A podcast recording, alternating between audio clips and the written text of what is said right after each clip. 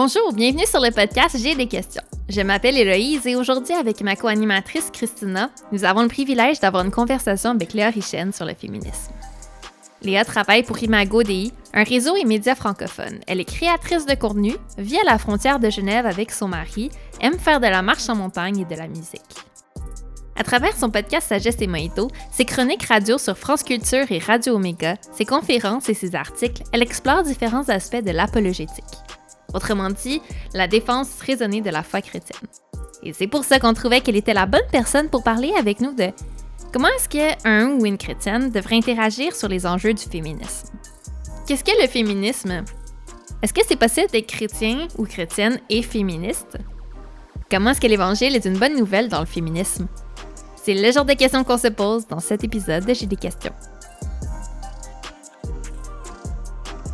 Bonjour, bienvenue à J'ai des questions. Salut Christina. Salut. Même si notre podcast ne s'adresse pas qu'aux femmes, si vous avez regardé nos réseaux sociaux, vous, avez remarqué que notre équipe est formée de femmes.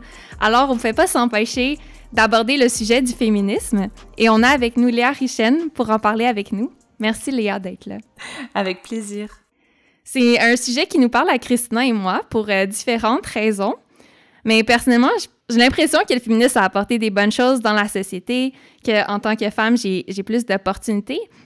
Mais je me rends compte qu'il y a aussi un malaise euh, chez les chrétiens, qu'il y a encore des tensions puis des incompréhensions face à ce, mouvement-là. Puis comme c'est un peu tabou, ben, on n'a pas vraiment d'endroit pour poser nos questions. Donc, je suis contente qu'on puisse en parler avec toi. Puis pour commencer, est-ce que, euh, Léa, tu pourrais nous expliquer euh, c'est quoi le féminisme? Alors, euh, tu commences avec une question euh, qui est pas des plus simples, mais je suis pas certaine qu'on va être dans des questions nécessairement euh, simplistes aujourd'hui. Donc euh, euh, j'ai ouvert euh, quelques dictionnaires et déjà là on voit que les définitions peuvent être différentes selon là où on regarde. bon c'est souvent comme ça hein, avec la plupart des mots qu'on utilise dans le vocabulaire et surtout je sais pas si vous aurez remarqué mais les mots en isme souvent on n'est vraiment pas du tout d'accord sur les définitions. Alors pour prendre la définition de base j'ai trouvé dans le Petit Robert 2020 l'attitude des personnes qui souhaitent que les droits des femmes soient les mêmes que ceux des hommes. Donc euh, là, on est vraiment sur euh, un angle assez euh, légal. On parle d'égalité de droits, d'égalité devant la loi entre les femmes et les hommes. on remarquera que cette définition ne dit pas que seules les femmes souhaitent cette égalité. c'est mhm. l'attitude en général des personnes, les hommes comme les femmes, qui voudraient cette égalité-là. Euh, après, moi, j'utilise beaucoup euh, de euh, dictionnaires en ligne. Il y en a un que j'aime beaucoup, qui s'appelle le Centre national de ressources textuelles et linguistiques. Et lui, il donne une définition un peu plus englobante. Il dit mouvement social qui a pour objet l'émancipation de la femme l'extension de ses droits en vue d'égaliser son statut avec celui de l'homme, en particulier dans le domaine juridique, politique, économique. Mais ça dit aussi que c'est une doctrine ou une idéologie. Et donc, euh, ben là, on voit que dans le mouvement social, euh, on, s'éloigne uniquement du cadre légal, mais on est dans des groupements de personnes qui vont revendiquer différentes choses, notamment l'émancipation, ce qui va beaucoup plus loin que euh, le cadre strictement légal. je ne sais pas si je peux vous embêter avec une dernière définition, mais puisque bah je suis... merci. Puisque je suis dans un podcast québécois aujourd'hui, bah, je suis allée regarder ce que disait l'Office québécois de la langue française. Et euh, il y est écrit que le féminisme, c'est l'ensemble des mouvements sociaux qui ont pour objectif commun l'émancipation des femmes et l'égalité entre leurs droits et ceux des hommes. Donc en fait, cette définition, c'est la meilleure parce qu'elle elle est un petit peu la symbiose des, deux autres que j'avais trouvées. Donc, euh, donc encore une fois, euh, vous, chez les Québécois, vous êtes en avance en termes linguistiques. Ouh, intéressant je trouve ça intéressant d'aller à la définition parce que je me rends compte, je trouve que souvent, quand, quand j'ai une conversation avec quelqu'un, on passe plus de temps à débattre si notre définition du féminisme est la bonne. Euh, on est plus en train de dire, mais non, ça, c'est pas vraiment le féminisme. T'as pas raison de dire ça. Puis, puis on se parle plus de temps là-dedans que de vraiment discuter des droits des femmes ou, de l'agenda euh, mm. féministe, disons. Là. Um, alors, je trouve ça intéressant de pouvoir explorer ça. Merci pour, euh, pour ces définitions-là. Ça m'aide un peu. Mm. Je trouve ça intéressant que tu es allé euh, au niveau québécois parce que je pense que c'est quelque chose que j'oublie souvent. au Québec, on est assez dans ces mouvements-là féministes. Il y a quand même une grande. Comparé à d'autres endroits où je suis allée en Ontario, où j'ai habité en Afrique aussi, il y a une grande compréhension de l'égalité entre hommes et femmes. Et j'ai grandi là-dedans. Donc après ça, quand je reçois des malaises ou que je vois des tensions, j'ai un peu de mal à comprendre parce que j'ai grandi là-dedans dans, une société qui prend ça pour acquis sans forcément l'expliquer. Alors, merci d'avoir fait l'effort d'aller voir euh, la définition québécoise. Avec plaisir, mais je me permettrai de rajouter euh, justement pendant qu'on parle des définitions que dans euh, justement l'Office québécois de la langue française, ils ajoutaient quelque chose en dessous de la définition et je trouve que c'est particulièrement intéressant parce que ça vient vraiment montrer d'où peuvent provenir certains malaises dans les conversations ou les débats autour du féminisme. Ils ajoutent le féminisme présuppose des réflexions théoriques des études mmh. empiriques et des propositions politiques et sociales. Et enfin, il regroupe divers courants de pensée.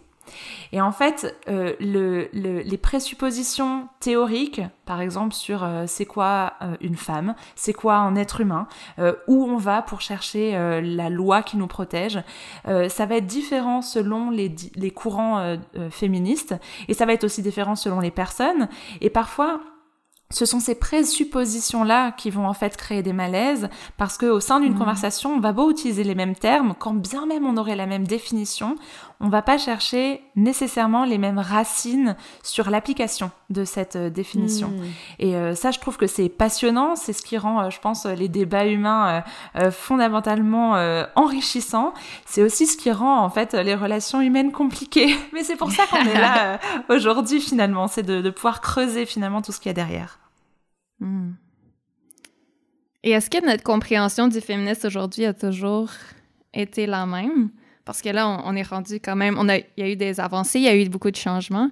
Est-ce que c'était comme ça au, départ? Ouais, c'est vrai. Et euh, on, a bien euh, dit euh, dans, ces quelques minutes qu'il y a différents courants de pensée féministes et différents mouvements.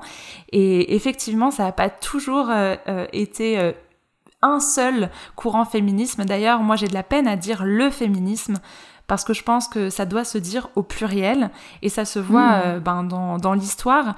Alors je tiens à préciser que je ne suis pas une historienne, euh, ni du féminisme, ni d'autre chose d'ailleurs, euh, et je suis pas non plus une spécialiste de la question féministe, c'est juste que dans le cadre de mon travail, j'analyse des courants de société et notamment des courants actuels et j'essaye de, de, de, creuser tout ça et le féminisme, bah, il fait tellement partie de notre société que, que j'ai pu creuser ça. Donc après, mm. voilà, je suis pas une pro, mais dans ma compréhension euh, du féminisme, je suis allée un petit peu chercher les, euh, les, différents euh, moments historiques de, de, surtout notre dernier siècle ou les deux derniers siècles, qui peuvent nous aider à comprendre déjà les racines du féminisme et pourquoi aujourd'hui il a la, forme euh, qu'il a actuellement. Donc euh, le, féminisme, on en parle en différentes vagues, je trouve ça extrêmement poétique euh, et très pictural. les différents mouvements historiques se mentionnent comme ça.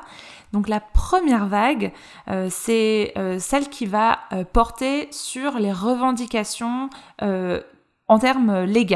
Donc euh, c'est pour ça je pense que une des définitions c'est euh, la recherche de l'égalité des droits entre les hommes et les femmes.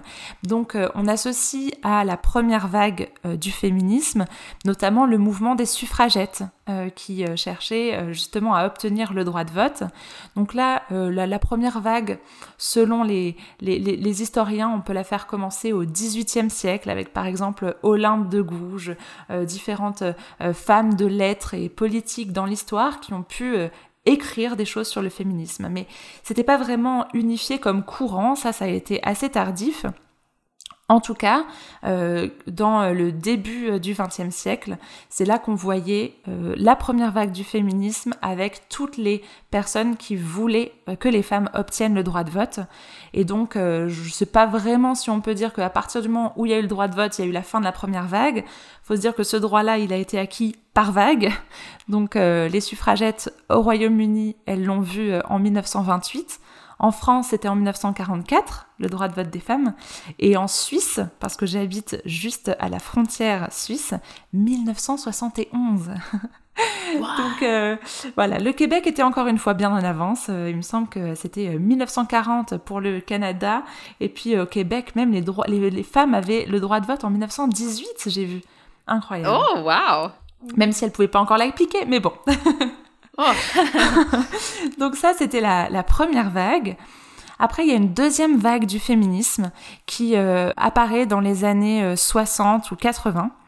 Et là, on voit une transposition des revendications féminisme du champ légal vers le champ économique et culturel.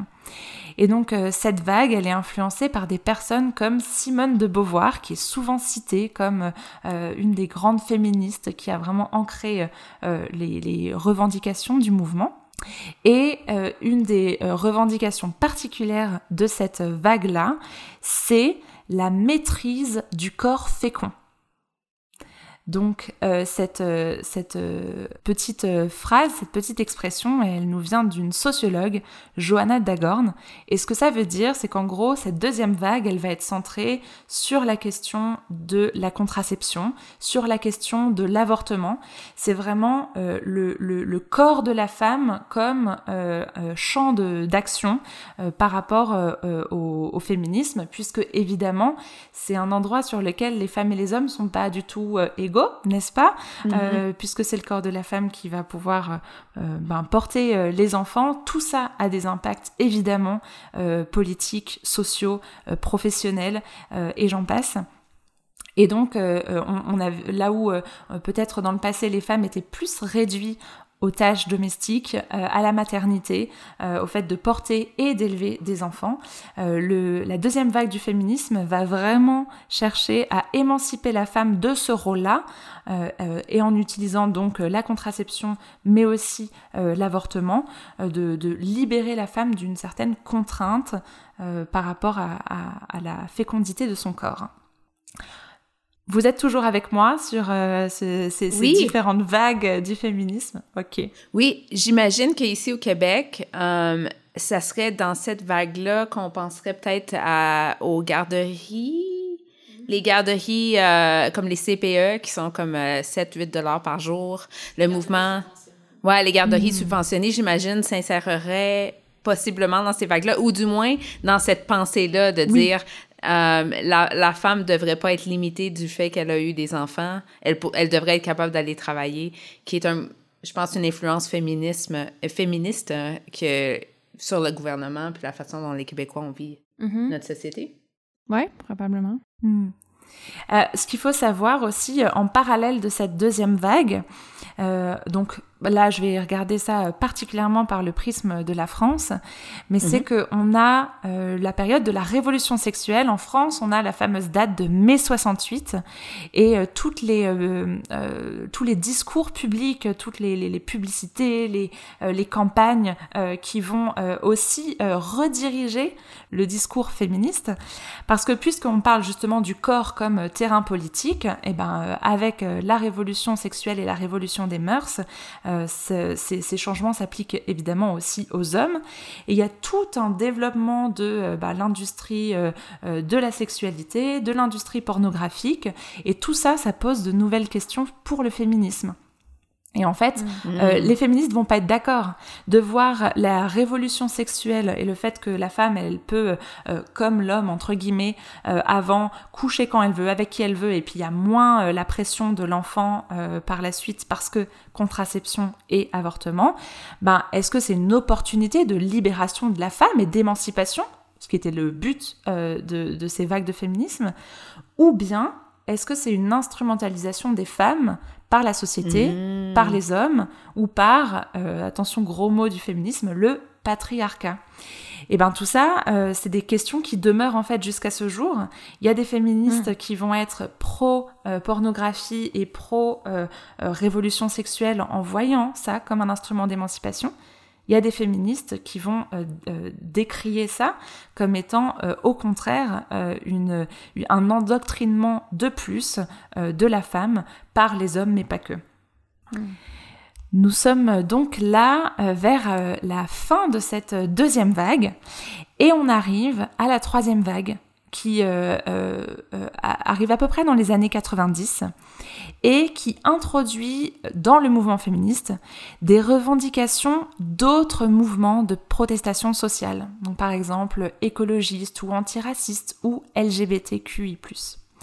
Et en fait, le, le, féminisme va se teinter, même au sein des différentes féministe et militante féministe, euh, de, euh, de euh, critiques comme étant bon bah le féminisme c'est en fait uniquement un mouvement de, de protestation qui est porté par des femmes blanches hétérosexuelles de la classe moyenne, et du coup les femmes non blanches, non hétérosexuelles et qui ont d'autres couleurs de peau et d'autres origines ethniques, et eh ben elles sont en fait au détriment de ce mouvement-là. Et c'est là où on voit émerger des nouveaux mouvements comme l'écoféminisme, le black euh, feminism ou le mouvement queer. Et euh, je n'en cite que quelques-uns parce que bien sûr ça recoupe tout un tas d'expériences vécues et tout un tas de mouvements en soi. Mais du coup, ce qu'on voit comme idée centrale de cette troisième vague du féminisme, c'est que euh, toutes les femmes ne vivent pas la même chose, car toutes les femmes ne subissent pas les mêmes types d'oppression, et que l'expérience d'une femme noire et l'expérience d'une femme blanche lesbienne, elles sont différentes du fait de leur mhm. couleur de peau, de leur orientation sexuelle, de leur classe sociale, etc. Et c'est là où on parle de euh, ce maître mot, euh, j'ai l'impression, de la troisième vague qui perdure jusqu'à ce jour, l'intersectionnalité. C'est-à-dire, il y a une intersection de différents mouvements, de différentes luttes, de différentes revendications. Et euh, selon notre place dans ces euh, différents euh, mouvements et dans ces différentes tendances, eh bien, on va être à l'intersection de plusieurs revendications. Euh, donc euh, c'est très intéressant, ça rend aussi la question encore plus complexe, bien sûr. Euh, l'intersectionnalité, selon moi, elle souligne que le mouvement féministe, il est pluriel, mais que aussi il cristallise des malaises, comme on, l'a dit jusqu'à présent, qui peuvent être vécus de façon très personnelle selon certaines personnes. Et euh, j'ai presque terminé du coup euh, cette, euh, cette description un peu résumée de, l'historique du, féminisme. Mais ce qu'on voit du coup en, émerger dans cette troisième vague, c'est la notion qui est, je trouve, très très actuelle aujourd'hui de déconstruction. Et on déconstruit, dans cette troisième vague du féminisme et jusqu'à présent, la notion même de féminité, de qu'est-ce qu'être une femme, de qu'est-ce qu'être un être humain. Et on voit, on entend de plus en plus, euh, donc dans euh, les discours féministes, euh, fin des années 90, surtout début des années 2000, l'idée que le, le, genre féminin, le genre masculin, ce sont des constructions sociales et qu'il faut, pour arriver à une égalité d'êtres humains, abolir ces constructions-là. Et c'est là où on se trouve aujourd'hui, en 2023, euh, donc euh, dans les années 2020, euh, dans ce que certains appelleraient peut-être une quatrième vague. peut-être que c'est encore la fin de la troisième vague. c'est un peu difficile de parler d'histoire quand on est dedans, n'est-ce pas? Donc mm-hmm. peut-être qu'en 2050, on regardera en arrière et on saura délimiter, ou peut-être qu'il faudra attendre encore plus longtemps. Mais aujourd'hui, au sein du mouvement féministe, les questions de genre sont beaucoup plus centrales. Et euh, ce que moi je vois dans euh, les, différents discours féministes et les différentes revendications des féministes de différents mouvements, c'est toute la question du transgenrisme. Est-ce que une femme trans est une femme? Est-ce que les droits des femmes trans doivent prendre le pas sur le droit des, des femmes biologiquement femmes dans les luttes féministes? Et là encore, on peut l'imaginer, toutes les féministes sont pas d'accord. Voilà un petit peu euh, pour euh, l'histoire euh, telle, que, telle que moi je l'aperçois en tout cas. Donc trois ou quatre vagues et beaucoup de remous. Ça, je peux le voir. J'ai vu pour travailler de temps en temps sur le campus universitaire que même, c'est ça, comme tu dis, entre différents mouvements féministes, il, peut y avoir des tensions. Euh, et, et, on le voit sur le campus. Euh, alors, certains des gens qui nous écoutent, qui, qui aident sur le campus, vous pourrez nous écrire pour nous dire ce que vous voyez comme mouvement, euh, puis qu'est-ce que vous entendez. Mais moi, je le vois là, souvent dans les nouvelles ou différentes choses ce que j'aime beaucoup que tu as pris le temps de nous expliquer parce qu'en fait, j'avais du mal à démêler tous ces mouvements-là et, et, je pense que ça m'aide énormément. Euh, je me retrouve dans certaines choses et il y a mm. certaines choses que j'entends puis je me dis ah je sais pas. Je sais pas si je suis à l'aise avec ça. Um, et, et c'est là que pour moi je me pose des questions. Je me demande est-ce que je peux être féministe? Tandis que euh, il y a des, des éléments du mouvement féministe qui sont contre un peu mes valeurs en tant que personne chrétienne, mais en même temps, les droits égaux, euh, il y a beaucoup de choses que les féministes ont, ont sont allés chercher que, que j'apprécie énormément. Mm. Et je dirais que le travail est pas fini non plus. Je suis pas en train de dire que j'apprécie ce que les féministes ont fait, mais c'est fini. Il y a même des fois des moments où je pense que je, je je célèbre ce qu'elles font, ce qu'ils font euh, en ce moment. Et j'apprécie leur travail en ce moment, mais des fois, pas toujours. Des fois, il y a des choses qu'ils disent ou, ou des, des, des, agendas qu'ils ont auxquels j'adhère pas. Alors, je sais pas comment démêler les deux. Mais j'avais un peu la même réflexion que tu avais quand tu... ce que tu viens de dire, Christina, où il y a des choses où je me reconnais, mais des fois, j'ai l'impression que le féministe est dans deux extrêmes, où ma vision du monde chrétienne va comme aller créer une troisième vague, où je suis, je suis d'accord que on... mais tu sais, on a fait progrès là, sur l'avortement, où il y avait comme une troisième façon de voir comme euh, pour ou contre l'avortement. Puis j'ai l'impression, je me demande si dans le féministe, il y aurait ça aussi en tant que chrétien, parce que je suis, je suis d'accord, si je regarde le, récit de la Genèse, je pense que l'homme et la femme ont été créés égaux, puis qu'ils devraient avoir certains mêmes droits. Puis en même temps, je pense que c'est surtout la deuxième vague où tu parlais de la liberté euh, sexuelle, et puis il y avait l'autre où c'était juste euh, le patriarcat. Puis comme, je me retrouve pas vraiment là-dedans. Est-ce que... comment est-ce qu'on fait pour être chrétienne puis naviguer un peu ces vagues-là où on réalise qu'il y a des, bonnes choses, puis en même temps, on se retrouve pas forcément euh, d'accord avec ça. Si on veut être fidèle à la Bible puis à notre foi, mais il y a certaines choses que je, ne suis pas capable de euh, d'accepter ou d'être d'accord avec. Je, je, vous remercie pour, euh, pour euh, l'honnêteté de vos partages et puis de à la fois votre propre vécu. Et c'est vrai que c'est des questions difficiles à formuler parce que finalement ce sont des questions qui ont, ont, ont, tellement de questions dans la question Et en tout cas, je pense que cette réflexion sur comment est-ce qu'on peut être euh, euh, chrétien, chrétienne, et puis euh, aborder le, les luttes et les revendications féministes et comment jongler avec les deux, c'est une question ouverte et c'est bien de se la poser ensemble. Mais déjà, je pense que c'est une bonne chose de, se souvenir que être chrétien ou chrétienne, la, la, base, ça veut dire ben, reconnaître euh, Jésus-Christ et le reconnaître mhm. comme étant Dieu en personne. Et après, de reconnaître bien sûr que euh, ce que la Bible dit de lui et de nous, ben, on a quelque chose à en apprendre parce que ça va finalement baser nos présupposés anthropologiques sur qu'est-ce qu'un homme, qu'est-ce qu'une femme, qu'est-ce qu'être humain. Et, c'est vrai que euh, si on, croit vraiment que euh, la, Bible, euh, c'est la parole de Dieu, alors on pourrait encore ouvrir des, avenues de questions rien qu'en ayant dit ça, mais si on croit que en tout cas, Dieu nous parle au travers des textes bibliques de différentes manières et qui nous parle de nous et qui nous parle de lui, eh ben, euh, on, est forcé de se poser la question qu'est-ce que Dieu dit sur ce qu'est un homme, sur ce qu'est une femme et sur ce qu'est être humain?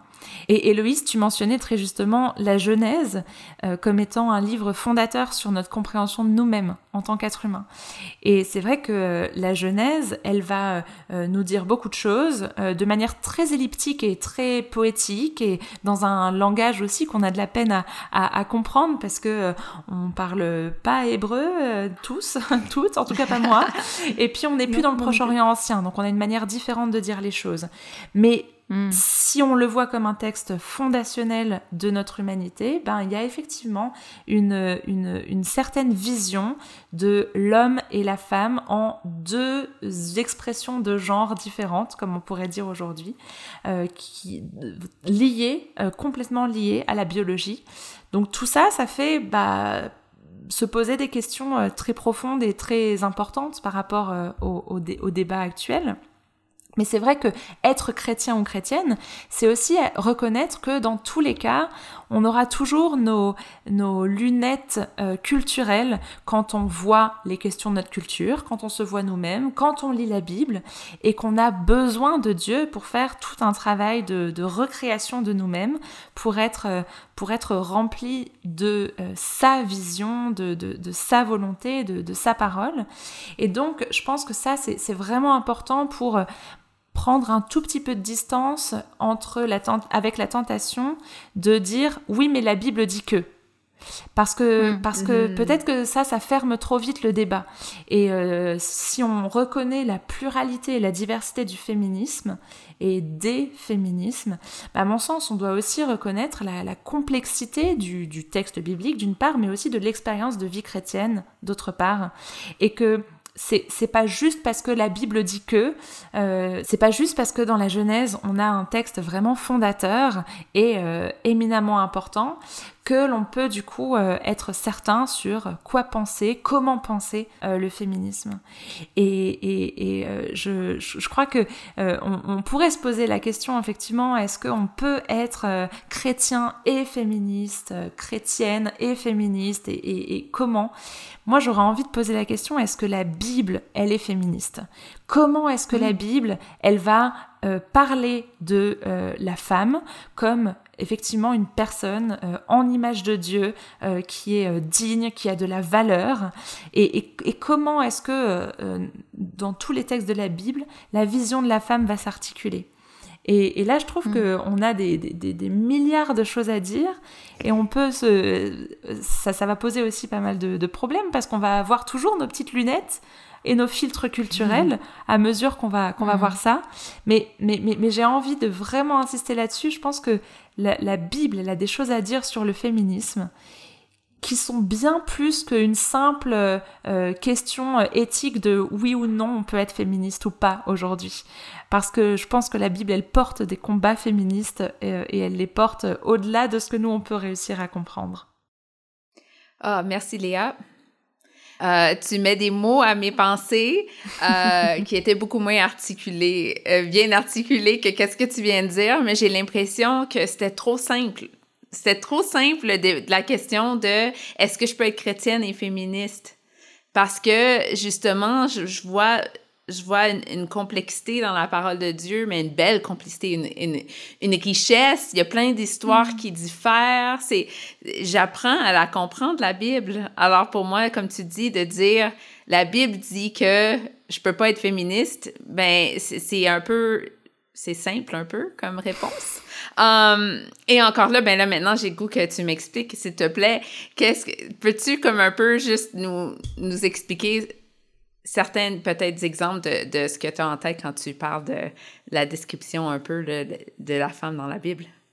Avec grand plaisir, avec grand plaisir. Alors, c'est vrai que j'aime toujours me rappeler que euh, la Bible, c'est 66 livres qui sont de genres différents. Il y a des textes historiques qui vont être euh, purement descriptifs et qui vont parler de comment telle et telle chose se sont passées à telle période de l'histoire. Il y a des textes poétiques qui vont utiliser la langue euh, avec tout un tas de métaphores, de comparaisons, de d'images. Il y a des textes prophétiques qui vont parler de rêves, de visions et de visions du futur, mais on ne sait pas vraiment de quel futur toujours ça parle parce que ça superpose plusieurs temps. Et déjà, pour moi, rien que ça, c'est hyper important de se rappeler. Euh, c'est pour ça que c'est complexe de dire la Bible est la parole de Dieu, point, parce qu'il y a en fait une diversité de paroles euh, dans la Bible. Mais donc, euh, bien sûr, euh, euh, tout ça, ce sont des, questions à part, mais pour moi, quand on, réfléchit sur la vision de la femme et la vision du féminisme et la vision féministe de la Bible, c'est vraiment important de prendre en compte la diversité des textes qu'on a sous les mmh. yeux quand on ouvre la Bible. Et donc, de pouvoir prendre conscience que beaucoup de textes sont descriptifs, et pas prescriptif, c'est-à-dire que beaucoup de textes vont dire les choses telles qu'elles sont et pas telles qu'elles devraient être. C'est fondamental pour ne pas trop vite trébucher sur ah mais attends euh, euh, telle femme là dans la Bible elle a un, sort euh, atroce. Elle est elle est elle est vendue elle est elle est considérée comme une propriété elle est violée puis les hommes à côté ils prennent plein de femmes et tout le monde s'en fout effectivement c'est hyper important de euh, se souvenir que certains textes, c'est pas parce que c'est écrit comme ça que Dieu est d'accord. C'est pas parce que les choses se sont passées comme ça que euh, Dieu dit c'est comme ça que ça doit se passer. Hmm. Donc euh, ça, c'est juste une remarque préliminaire qui me semble vraiment hyper importante d'avoir, euh, parce que les quelques exemples que je vais vous donner, euh, ben ils sont aussi à, prendre avec ce, filtre herméneutique, avec cette réflexion sur l'interprétation des textes, et puis ça, pourra aussi mener les, auditeurs et les auditrices dans leur propre réflexion, dans leur propre lecture, à, vraiment être guidés dans cette réflexion-là. Ceci étant dit, euh, voilà, je pense que euh, il y a plein de d'exemples euh, de femmes dans la Bible, que ce soit des femmes qui ont existé, que ce soit des femmes qui sont imaginées, des, des, métaphores par exemple sur sur des femmes, ou des femmes un tout petit peu plus récentes dans l'histoire biblique, donc il y a à peu près 2000 ans, c'est déjà le plus récent qu'on a, pendant la période de Jésus. Il y a vraiment des exemples qui qui, vont sortir des carcans sociaux de l'époque et qui vont nous, nous permettre de, de, réfléchir au fait que euh, la, Bible, c'est peut-être pas si euh, antique et euh, patriarcal que ce qu'on peut imaginer, en tout cas dans, dans un sens moderne. C'est il y a peut-être beaucoup effectivement d'hommes au pouvoir et d'hommes qui ont les, les, les, places premières euh, dans, dans euh, l'ordre social. Euh, là encore, il faut se souvenir de quelle époque ça a été écrit, tous ces textes, et puis de, de, replacer vraiment en contexte. Mais malgré ça, même si c'était vraiment les, les, hommes qui, on va dire, prenaient plus de place et qui avaient certains rôles sociaux, on voit par exemple dans le livre des juges, qui est un livre historique qui va parler euh, euh, du, tout petit peuple d'Israël euh, qui va avoir des guerres, et puis des rois, et puis des défaites, et puis re des guerres, et puis tout un tas de rois qui vont se succéder, eh ben on voit des personnes qui vont prendre le, le, lead et qui vont vraiment mener le peuple d'Israël dans des postes juridiques, dans des postes importants, et qui sont des femmes. Bon, je parle au pluriel, mais il y en a surtout une qui est très célèbre, c'est euh, Déborah, euh, qui va donc prendre cette place de juge euh, avant qu'il y ait des, rois. Et, la, place même de juge, ben, elle avait plusieurs, plusieurs fonctions. C'était à la fois politique, mais c'était aussi religieux. Et on, on voit qu'au beau milieu de tous ces hommes qui gèrent le monde, eh ben il y a cette femme et elle n'est pas critiquée comme étant une erreur de la nature. Euh, pourquoi est-ce qu'elle est là cette femme?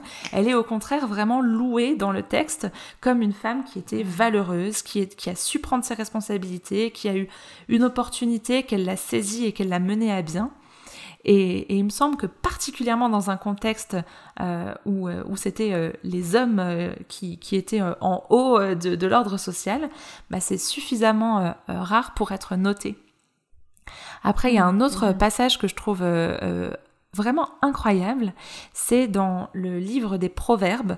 Donc là, on n'est plus du tout dans un genre euh, historique, on est euh, dans, un genre qui est beaucoup plus euh, poétique, on va parler de, du genre sapiential, c'est la sagesse. Donc c'est toute une liste de proverbes qui sont mis les, uns au bout des autres et qui, nous font vraiment réfléchir sur voilà, la philosophie de, de, de qu'est-ce qu'être humain et puis qu'est-ce qui est bon et qu'est-ce qui est mal, etc., etc. Et vers la fin, il y a tout un chapitre qui va parler de euh, la femme vertueuse. Et euh, c'est un, chapitre qui sort un peu de nulle part et qui montre que une femme parfaite, entre plein de guillemets, une femme accomplie, eh ben elle peut être mais euh, tout un tas de choses et, elle peut être mais complètement hors euh, des carcans sociaux de son époque. Elle est entrepreneuse, elle est leaduse, elle est euh, mère de famille, elle tient un business et elle est, elle est décrite. Donc c'est voilà, c'est une femme inventée, mais c'est l'image de tout ce que la femme peut être et c'est pas une femme, c'est c'est l'image de plein de femmes et c'est l'image presque de, de la féminité selon la sagesse biblique qui est vraiment plurielle, diverse, et, euh, et, à chaque fois, elle est louée euh, par tout ce qu'elle peut faire, tout ce qu'elle peut être.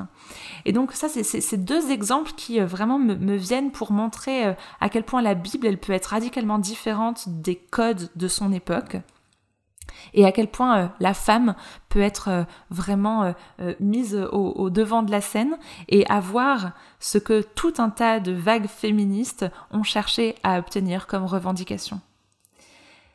Maintenant, je terminerai surtout avec l'évangile en fait, les, biographies de, Jésus qui nous montrent qu'est-ce que Jésus a fait, qu'est-ce qu'il a dit et comment est-ce qu'il a interagi avec les gens autour de lui. Et, encore une fois, si on croit que quand on est chrétien, c'est parce qu'on croit que Jésus, c'était pas juste un rabbin juif au premier siècle, mais c'était Dieu lui-même, alors tout ce qu'il a fait, tout ce qu'il a dit, l'ensemble de son, sa vie et de son œuvre ont quelque chose à nous dire de qui est Dieu. Et pour mieux comprendre Dieu, ben, on peut déjà commencer à connaître Jésus. Et là, on voit que mm. ben, Jésus, il était euh, très souvent entouré de femmes avec qui il euh, discutait, à qui il accordait le droit de euh, s'instruire, de, de, mieux comprendre les, les, choses qui étaient normalement réservées aux hommes, la théologie, la science. Il les encourageait à vraiment prendre, prendre le pouvoir, on dirait le empowerment aujourd'hui ou la capacitation. Enfin, mm. pour moi, Jésus, euh, il avait quelque chose d'extrêmement féministe sous, cette, sous cet angle-là. Et puis, il a vraiment osé franchir tout un tas de barrières sociales de son époque pour aller rejoindre des femmes et les considérer non pas comme des femmes, et c'était leur rôle d'être femmes et point, mais comme des êtres humains à qui il parlait, hmm. comme aux autres, de pardon, de euh, euh, vie éternelle, de spiritualité, de, et qui l'invitait à mieux le connaître et à le servir et à le suivre comme tous ses autres disciples. Euh, dans la liste des disciples de Jésus, on parle souvent des douze, euh, qui étaient euh, douze hommes, effectivement, mais il y a, la liste beaucoup plus large de tous les disciples, qui étaient plusieurs dizaines, et dedans, il y avait des femmes, et elles le suivaient, et elles mmh. participaient à son ministère. Et ça, je pense que c'est assez unique quand même. si Jésus est Dieu lui-même, ça veut dire que Dieu avait autour de lui des femmes qui le suivaient, qui participaient à son travail d'annoncer la bonne nouvelle. Et la les premières personnes à qui il a parlé de justement la bonne nouvelle de sa résurrection, eh ben, c'était des femmes. Et ces femmes-là, il leur a pas juste dit reste avec ce secret-là et puis euh, ne fais rien, mais va le dire aux autres. Et il y a plusieurs exemples comme ça euh, dans la Bible où on voit que ce sont les femmes qui sont porteuses de paroles pour aller changer des peuples entiers, pour aller changer des cœurs. Et, ça, pour moi, c'est euh, on ne peut plus féministe. Hmm. C'est beau.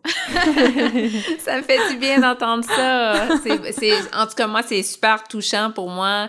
Euh, je pense aussi, euh, j'en ai d'autres exemples, on en a tous, je pense. Je pense à la femme samaritaine qui est allée retourner dans son village pour dire à tout le monde.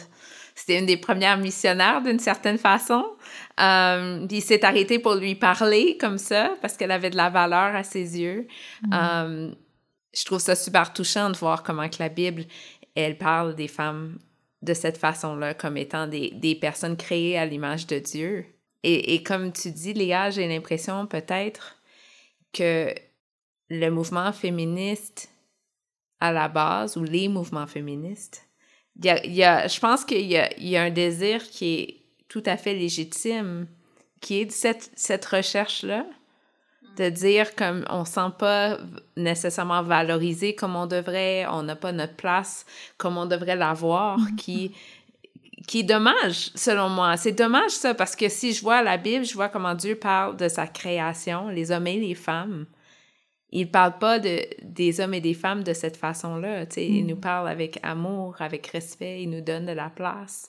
Euh, alors, d'une certaine façon, je comprends pourquoi euh, il y a des personnes qui cherchent à revendiquer les droits des femmes, les, droits des, des, des, femmes noires, le droit de toutes les, tu sais, comme tous les, mouvements, je, vois pourquoi on les recherche parce que je pense que Dieu veut, d'une certaine façon, qu'on se sente comme aimé, valorisé.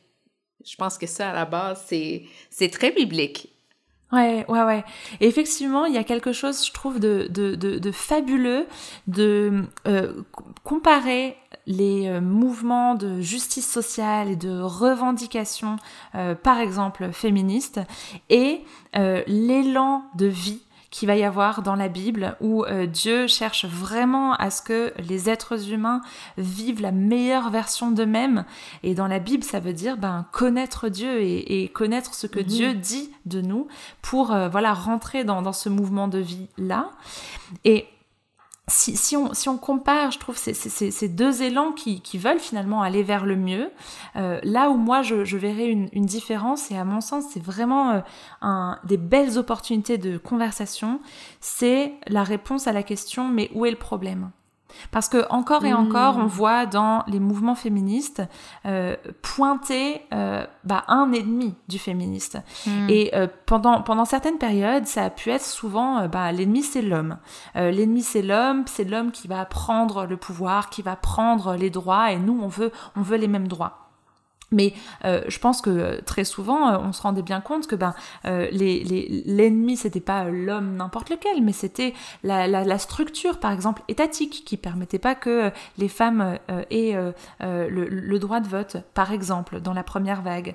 Mais si on cherche toujours à remonter à l'origine de, du problème, j'ai l'impression qu'aujourd'hui, on est, on est bloqué à, dans un certain discours, plusieurs discours féministes, le problème c'est le patriarcat ou le problème c'est le système patriarcal. Sauf que ce système-là, à moins de le déconstruire complètement et de chercher d'en reconstruire un autre, bah euh, il va rester. Et je, reste persuadée en tant que, en tant que chrétienne aussi que le problème euh, centrale, c'est le problème du cœur humain qui sera toujours dans la désobéissance de Dieu, qui sera toujours, euh, même s'il ne, connaît pas Dieu, dans, dans la, recherche de faire l'inverse de ce qui est justement la vie, parce que bah, la vie, elle est auprès de Dieu. Et la Bible, elle dit quelque chose de très fort sur la racine du problème. Elle parle justement du péché. Mm. Et la bonne nouvelle, c'est que le péché, lui, il a une solution. Et c'est pour ça que Jésus-Christ, il vient sur terre, et c'est pour ça qu'il y a un mouvement de vie incroyable dans l'évangile, c'est qu'on cherche pas juste à, combattre des systèmes qui nous oppressent, on cherche à reconnaître qu'en fait on est tous pécheurs et que naturellement on va tous créer des systèmes oppresseurs, mais par contre, mm. Dieu, il peut avoir un accès direct euh, dans, dans, notre cœur. Et je, je, suis pas sûre que ce soit euh, facile de, de, de, mener cette conversation avec peut-être euh, des personnes féministes qui ne connaîtraient pas du tout l'évangile, qui ne connaîtraient pas du tout la Bible et qui seraient peut-être même très fermées à la religion. Mais je pense que de montrer à quel point déjà dans, dans notre foi chrétienne et en Jésus-Christ qui est au centre, il y a une, un alignement avec les, les fondement des revendications sociales et avec euh, euh, la revendication bah, que la femme elle soit justement euh, honorée et qu'elle soit qu'elle ait des droits et qu'elle soit mise en valeur et ben ça peut permettre peut-être de faire le pont en, en, ouvrant la conversation sur bah, le problème qui est derrière le problème du patriarcat ou du système ou de tout ce qu'on veut et qui lui peut être réglé par Dieu lui-même. Mmh c'est vraiment Là, mon cerveau explose. je dis ça de temps en temps. Parce que je pense que tu as raison. Au final, c'est quoi le problème? Je pense que c'est ça. C'est ça qui. C'est là qu'on diverge, comme tu dis. C'est pas, c'est pas le. Comment dire? C'est pas les symptômes du problème sur lesquels on diverge nécessairement. Je pense que des fois, il y en a mm. quand même un peu de divergence, mais à la base, je suis juste en train de, de, me dire que on pourrait renverser le patriarcat, puis on remettrait un autre système qui serait aussi problématique parce que ça leur a été mis en place par des personnes pécheresses dont le cœur est, est tortueux. Euh, et qu'on a vraiment la réponse. La réponse, c'est qu'on doit se tourner vers Dieu. Euh, c'est pas pour dire que les revendications féministes sont, sont tous mauvaises, mais au contraire pour dire que, que Dieu est la réponse ultime. Ah! ça, me, ça me touche, je suis bouche bée. Et ça fait du bien parce que après que tu nous dis ah mais euh, Jésus il prenait soin des femmes puis que tu nous démontres dans la Bible chaque fois que, que Dieu a, bah, béni une femme ou lui a montré de la faveur ou, l'a utilisé, ce qui me vient en premier c'est la frustration mais qu'est-ce qui s'est passé pour que euh, je vois pas ça toujours euh, avec les chrétiens autour de moi? Et ça fait vraiment du bien juste à mon âme d'entendre ah ok le problème il, est ailleurs ça mm. ça fait du ça fait du sens et euh, et il se trouve que je suis une femme, donc je, je vis certaines injustices, mais en fait, c'est à la base, le, problème, il, est ailleurs. Et ça, ça d'enlever mes yeux de, de, ma, de comme la situation juste devant nous, là, ça fait du bien d'ouvrir, de voir la plus grande histoire que Dieu écrivait depuis le début, de voir à quel point il est encore pertinent aujourd'hui, que, que tout, tout ce qu'il a fait, ça vient encore changer des choses aujourd'hui. Hmm. Et euh, ça me donne de l'espoir qu'on peut régler ces problèmes-là d'injustice aussi. Parce que si hmm. on regarde autour de nous, n'ai pas vraiment d'espoir que euh, militer pour quelque chose fasse quelque chose, change quelque chose. Mais si, si, si Dieu vient là-dedans, alors là, ben, ça vient tout changer. Puis on yes. a de l'espoir. Yes. Oh, merci, Léa. merci de m'avoir euh, inclus dans cette conversation. Oh, ça. Eh, merci d'avoir accepté. Est-ce qu'il y a une dernière chose qu'on n'a mhm. pas dit? Tu dis, on peut pas finir un épisode sur le, le féminisme puis euh, être chrétien sans avoir parlé de ça. Écoutez, j'avais encore pas mal de notes et j'ai toujours trop de notes et il vaut mieux trop que pas assez en vrai, mais c'est parce que les questions sont complexes. J'aurais mm. vraiment peur de me dire euh, euh, que, que, que, je rajouterais quelque chose parce que ça ouvrirait de nouvelles avenues pour la conversation. Mais, mais c'est à ça en fait que j'ai envie peut-être d'inviter les auditeurs et les auditrices, c'est de rentrer dans des avenues de conversation et, euh, et, mm. et, et d'accepter en fait d'écouter les points de vue et de, de, de prendre du temps aussi pour se taire et pour écouter l'autre et de chercher à comprendre comment est-ce que toi tu vis euh, le, le, combat féministe, comment est-ce que tu vis ton combat, comment est-ce que où, où est-ce que tu vois le problème, comment est-ce que je peux t'aider dedans. Euh, à, à, mon sens, euh, c'est ce même élan de vie dont on parlait tout à l'heure. Euh, Dieu, il nous permet de l'avoir dans la conversation. C'est ça qui nous permet aussi de faire corps et, et de faire humanité.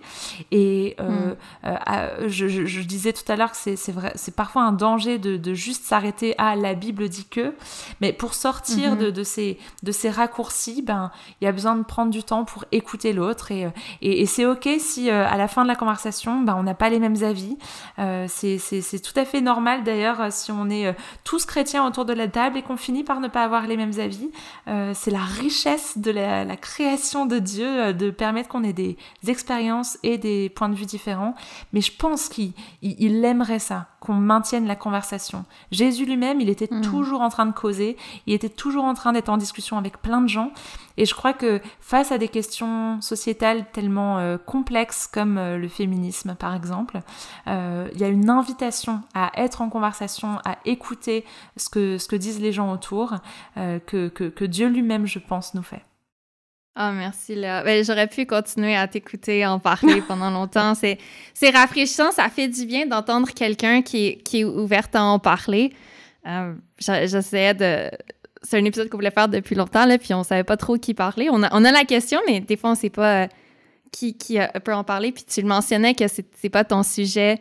Euh, de base, c'est pas historienne, c'est pas ça que tu as étudié, mais je te remercie vraiment d'avoir fait des recherches sur ça puis d'être ouverte à en parler parce qu'en tant que femme et chrétienne, hmm. c'était rafraîchissant comme conversation. Ça le fait du bien de, euh, avec l'angle que, tu l'apportais de, de, la bonne nouvelle de l'Évangile. Mhm. Merci beaucoup. Oui, merci.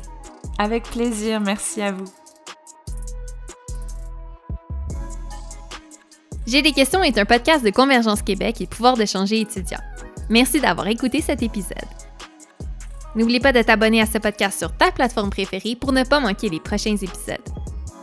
Et pour plus de contenu, des photos, des stations et pour apprendre à se connaître, rejoins-nous sur Instagram ou Facebook en cherchant jai.des.question.